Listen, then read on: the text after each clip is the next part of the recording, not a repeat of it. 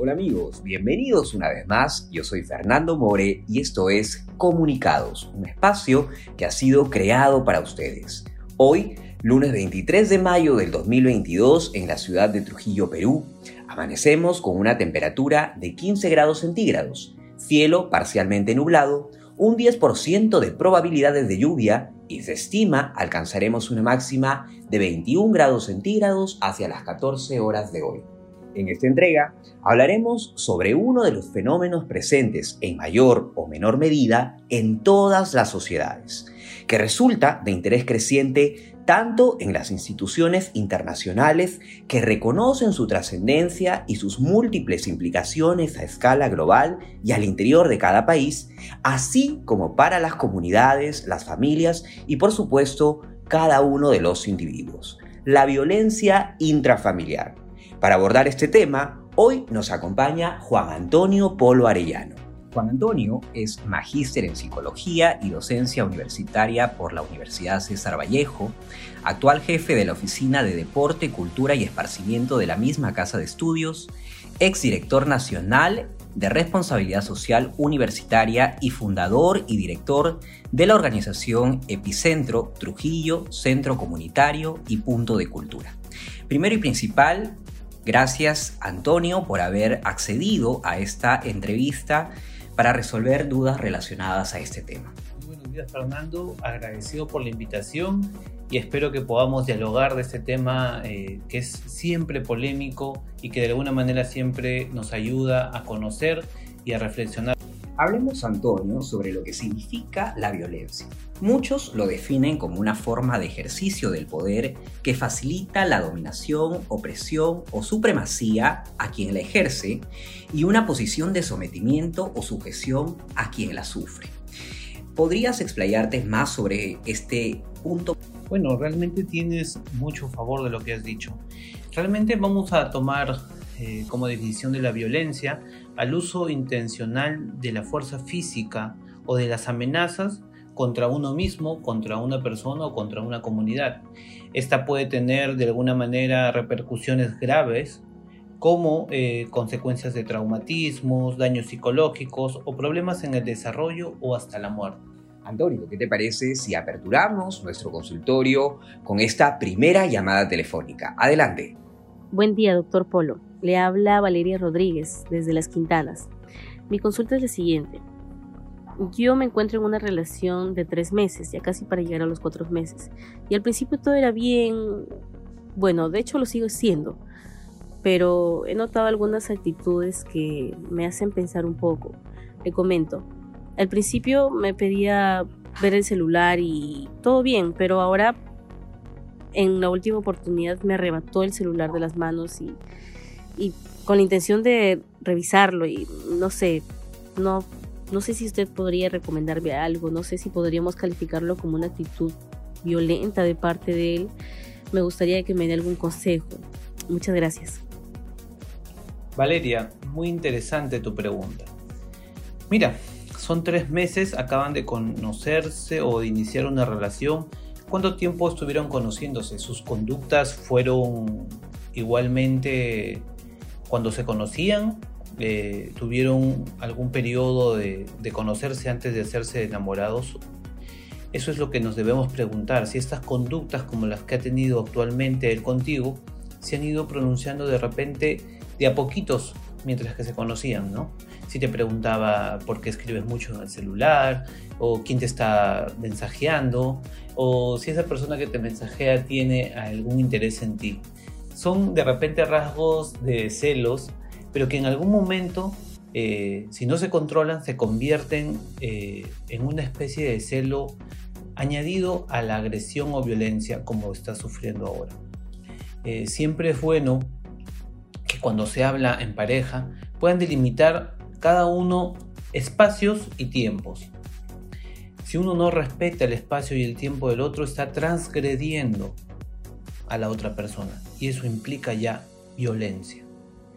Es importante que puedas de alguna manera conversar con él y si él no lo entiende, podrían asistir a algún especialista y eh, poder de alguna otra manera tener una terapia de pareja que pudiera establecer puntos en común y qué es lo que él puede o no puede hacer dentro de la relación. Darle al menos ese conocimiento. Muchas gracias Antonio por tu respuesta. Seguramente Valeria tomará las medidas correspondientes a su caso. Abordemos ahora de lleno el tema de la violencia intrafamiliar. La familia, como sabemos, es la institución por excelencia donde tiene lugar la socialización temprana de los individuos de manera que el ejercicio de la violencia resultaría en una barrera para el ciclo de transmisión intergeneracional de valores humanos asociados al bienestar psicoemocional de sus miembros y provocaría múltiples daños a la salud física, psicológica y social de quienes la experimentan. ¿Por qué es tan importante, Antonio, el rol de la familia para la reproducción de conductas violentas?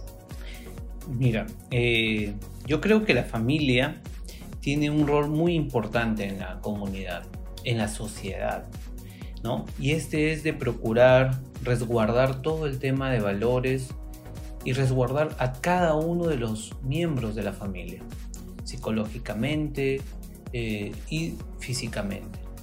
¿Qué ocurre cuando una familia desarrolla patrones de conductas no adaptativas y de alguna manera violentas? Este ciclo muchas veces continúa a través de generaciones. Hablamos de padres a hijos y de hijos a sus otros hijos y sucesivamente. Cuando nosotros eh, construimos una cultura de violencia o desigualdad dentro de la familia, es muy difícil, pero muy difícil quitarle sobre todo a las mujeres el hecho de pensar que la violencia no es parte de, día a día en una familia. Eh, que los problemas se puedan solucionar con violencia, que podamos educar con violencia, que necesitemos amar con violencia. Por eso es importante que el rol de la familia en la sociedad tenga un rol fundamental en el tema de educar en la paz y no en la violencia. Y efectivamente es de ahí donde se derivan otras manifestaciones de violencia, ¿no? Del núcleo familiar. Ahora, en todas sus manifestaciones, la violencia, convengamos, deviene en un problema de salud pública que involucra a todos los países y aunque no constituye propiamente una enfermedad en el sentido tradicional de su comprensión, sí en el sentido social, porque resulta un problema de salud importante para el factor de riesgo psicosocial por la magnitud del daño, la invalidez y hasta la muerte que provoca con consecuencias múltiples y diversificadas en los planos tanto social, psicológico y biológico. Hablemos de los daños a nivel psicológico, Antonio. Mira, una persona que ha sufrido violencia en sus diversas características y en diferentes magnitudes puede desarrollar eh, patrones eh, psicológicos o consecuencias psicológicas como depresión que viene desde los cambios de humor eh, característicos como tristeza, melancolía y falta de comunicación que pueden llegar o llevar y conllevar a los diferentes miembros de una familia hasta el suicidio, como puede haber aislamiento social por el tema de tener marcas de violencia y no querer darse cuenta de que los demás puedan observarla como, un, como una persona violentada o como una persona que sufre violencia por parte del esposo, del hijo, del hermano, ¿no? del papá. Eh, puede haber también cierto grado de ansiedad, que es, esta es una característica principal en los niños que están desarrollándose en núcleos familiares con violencia. Hay chicos que tienen problemas de atención, problemas de concentración, eh, problemas conductuales en el colegio, que también eh, se generan a partir de esta ansiedad, baja autoestima. Y esta baja autoestima, por así decirlo, es como una venda que no nos permite ver que cuando una persona ejerce violencia como lo hacía eh, la pareja de, Valeria, eh, y nos decía, bueno, me quita el celular, pero no está haciendo ella nada. Entonces está tomando, recién se está dando cuenta que esa conducta no es mala y me pregunta a mí pero ¿cuántas veces se ha preguntado ella si esa conducta es mala o no? ¿Está bien? ¿Me quiere? ¿Es celoso? Entonces a veces ah, hacemos que estas conductas de violencia se vuelvan comunes y se vuelvan parte de nuestra vida diaria y eso no lo debemos dejar. Excelente respuesta, eh, Antonio. Ahora tenemos una segunda llamada. Es de un oyente. Vamos a escucharla. Doctor Polo, buenos días. Muchas veces he recibido maltrato de mi novia. Es muy celosa y todo el tiempo se siente segura que no puedo denunciar lo que me hace, por ser mujer. No sé cómo abordar el tema y salir de esta situación. Le agradecería que pueda orientarme. Gracias. Es muy buena pregunta y de repente lo que podemos observar primero es que nunca nos dio su nombre.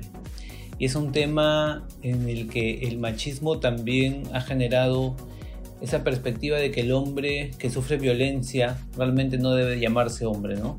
Ahí vemos la supremacía, el poder y el control que puede el hombre tener con la mujer y cómo es que este no podría dominarse por una mujer.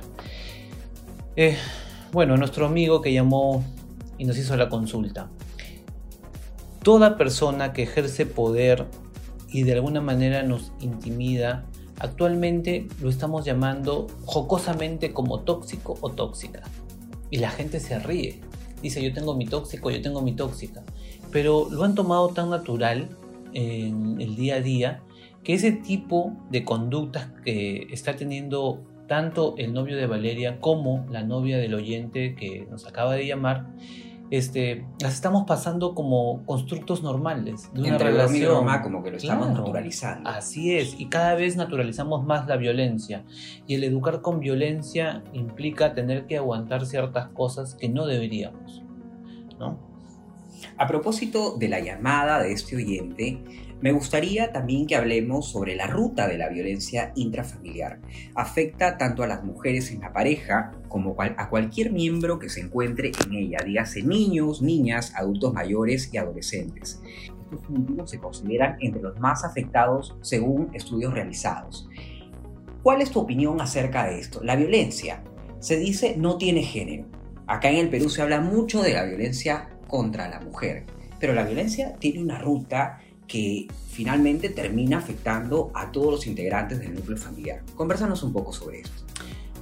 Realmente sí, por eso lo decía en algún momento, eh, esta ruta de la violencia nos lleva a tener consecuencias psicológicas no solamente contra la persona que sufre violencia directa, sino en toda o con cada uno de los integrantes de la familia por decirlo, en toda la familia, sea extensa o no sea extensa.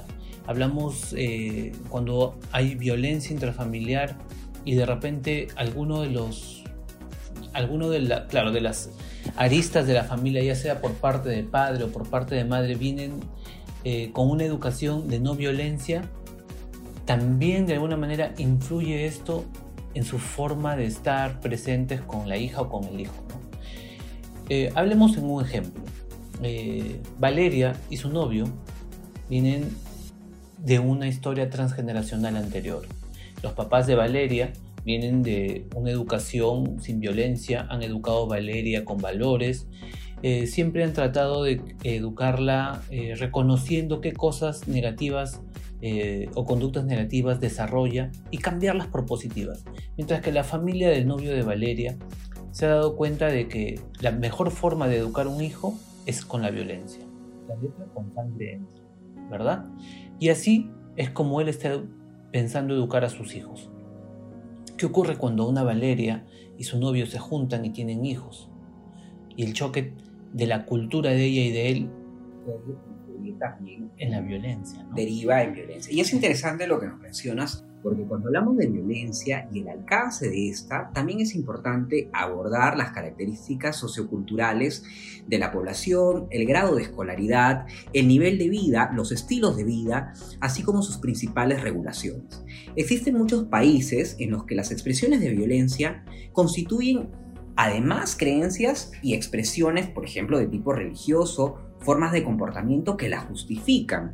Por ponerte un ejemplo, en la Roma primitiva los padres ejercían tal poder sobre los hijos que podían incluso eh, venderlos como esclavos.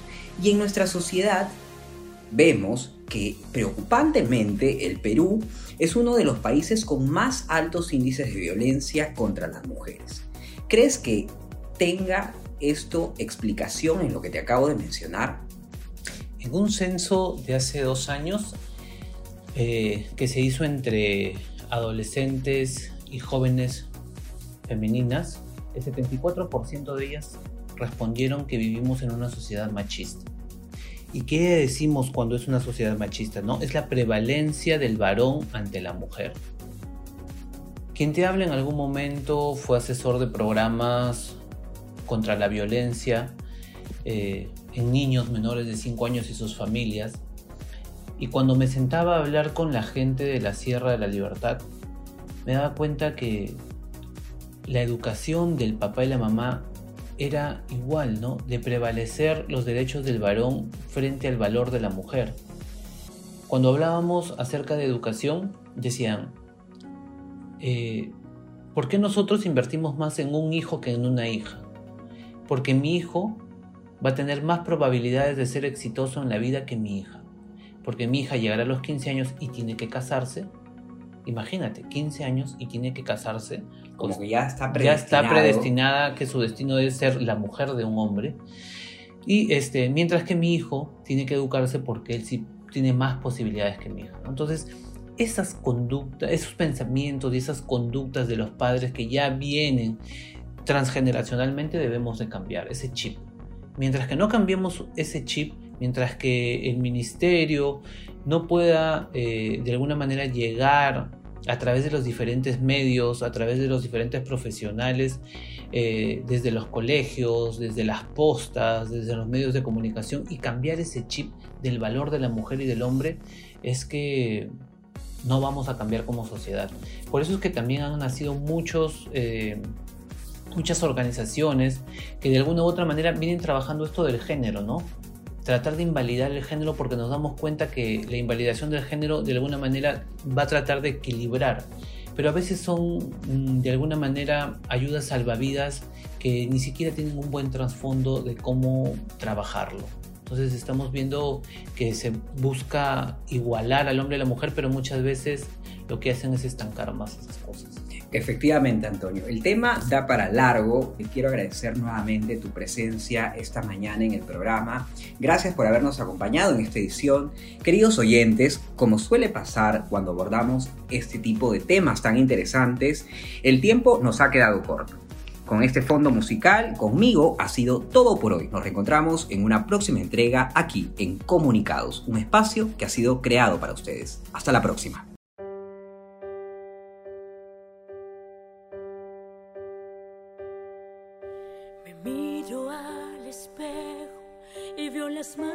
En mi piel de tu amor, en mi ser de mi dolor.